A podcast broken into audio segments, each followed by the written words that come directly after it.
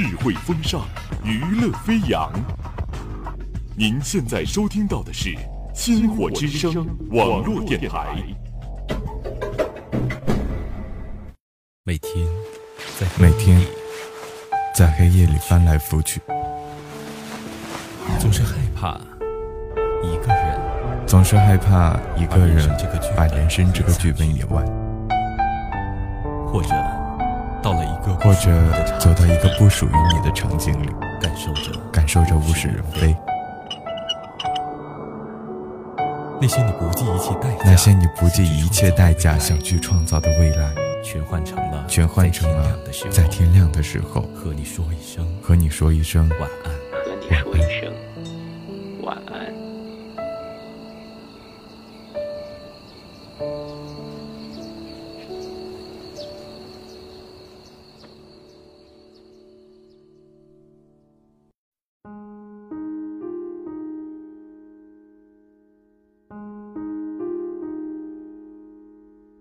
大家好，欢迎收听《天亮说晚安》，我是对对。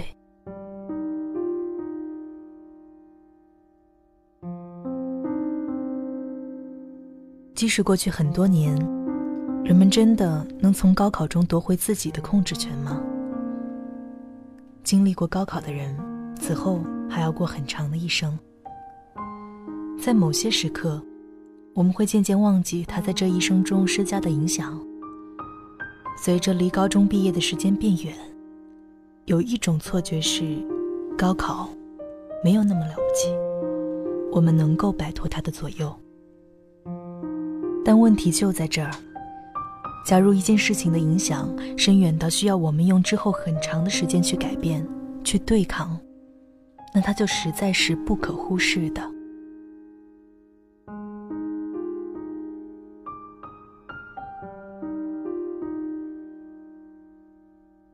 先上讣告后上天堂》这本书里讲到过三个先后死去的人，他们看上去毫无关系，但生前都过得很坎坷。当讣告作者循着他们的人生往回追溯，发现了他们命运交叉的一刻。美国总统肯尼迪被杀的时候，他们都站在肯尼迪的身边。一个是竞选班子的助手，一个是肯尼迪的支持者，女歌手。一个是正在拍纪录片的导演。这件事让他们住进精神病院或患上抑郁症，并从此开始了消沉人生。也就是说，那一刻死掉的只有肯尼迪。那件事情对在场的人来说好像已经结束了，但事实上，在那之后，在场的很多人都开始了一场漫长的死亡。他们此后的生活都被那一刻若隐若现的控制着，直到死亡把它结束。高考也是这样，这是一个我们共同身处其中的命案现场，在场的每一个人都在他的影响下继续活着。我见过太多人，如果交谈起自己的人生，很快总会回到高考之后。或者是那个炎热夏天的迷惘和虚无，期待和雄心；或者是由高考决定的大学和随之而来的命运丝线的延长。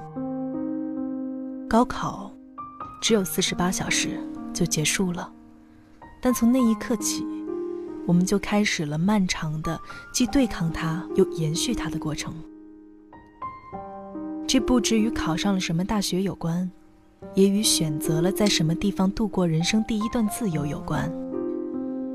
高考是这段关键人生的决定时刻。从这个意义上讲，我们都是经历了高考而幸存下来的人。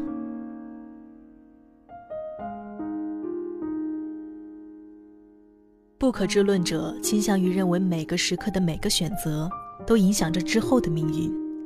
但大多数选择真的只能归因于偶然性，我们只能随波逐流。但高考是那一种一定会带来重大影响的时刻，它对所有人都意味着关键选择，因为它指向的某个方向的力量是强大的，而那个方向对此后的人生是很关键的一个中途。人生中很少还有如此关键的四十八个小时。很大程度上影响你以后的机遇，甚至确定你的 label 和人生可能性。有人说那并不重要，因为无论是在大学还是此后工作的漫长过程中，每个人都有机会来改变这种机遇，把命运握在自己的手里。但这种说法其实是证明了高考的强大。我们从来不需要去改变某种不重要的机遇，就像我们不需要去反对某个不重要的人。更何况，改变高考所给出的结论并不容易。抛掉乐观主义者的心态，一部分人有能力把命运的丝线重新抢回自己手里，但另一部分人仍然或多或少地顺着那条丝线走下去。即使走的是坦途，高考也参与了方向的划定。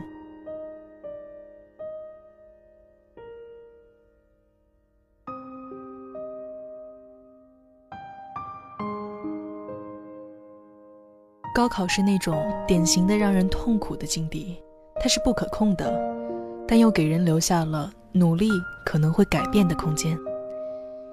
这种无法确定努力会不会有用，但是却不得不努力的状态，是人生中最痛苦的状态，因为它同时夹杂着焦渴和恐惧。你明确的知道一个时间点，就像是知道一个行星期，但在它揭开之前，永远无法得到彻底的安全感。也不敢放弃努力，这种状态下，人的毅力和内心强大反复被锻炼、考验。这样的时刻并不多，之后人们还将面对不确定的爱情、面试、疾病和临终等时刻。但这种时刻多半是在高考时被人第一次意识到，它是艰难人生的前奏和第一次提醒。能够在高考之后重新夺回人生控制权的人，都是幸存者。高考前后，人们会出现人生的动作变形，除了难言的焦躁和压抑，还有之后突然到来的空白。经历过高考的人都要在高考之后进行一次重建，结果已成定局，目标彻底失去，如何重建新的目标，是许多人很久之后都没有做好的事。像肯尼迪命案现场的幸存者一样，高考是我们很多人共同处在现场，然后幸存下来的一件事。我们可能千差万别，但从高考结束的那一刻开始，我们就共享了它的同一种影响。从这一个角度来看，高考是无法回避的。它用粗线条描画了很多代人十六七岁的样子，也许也包括我们之后的样子。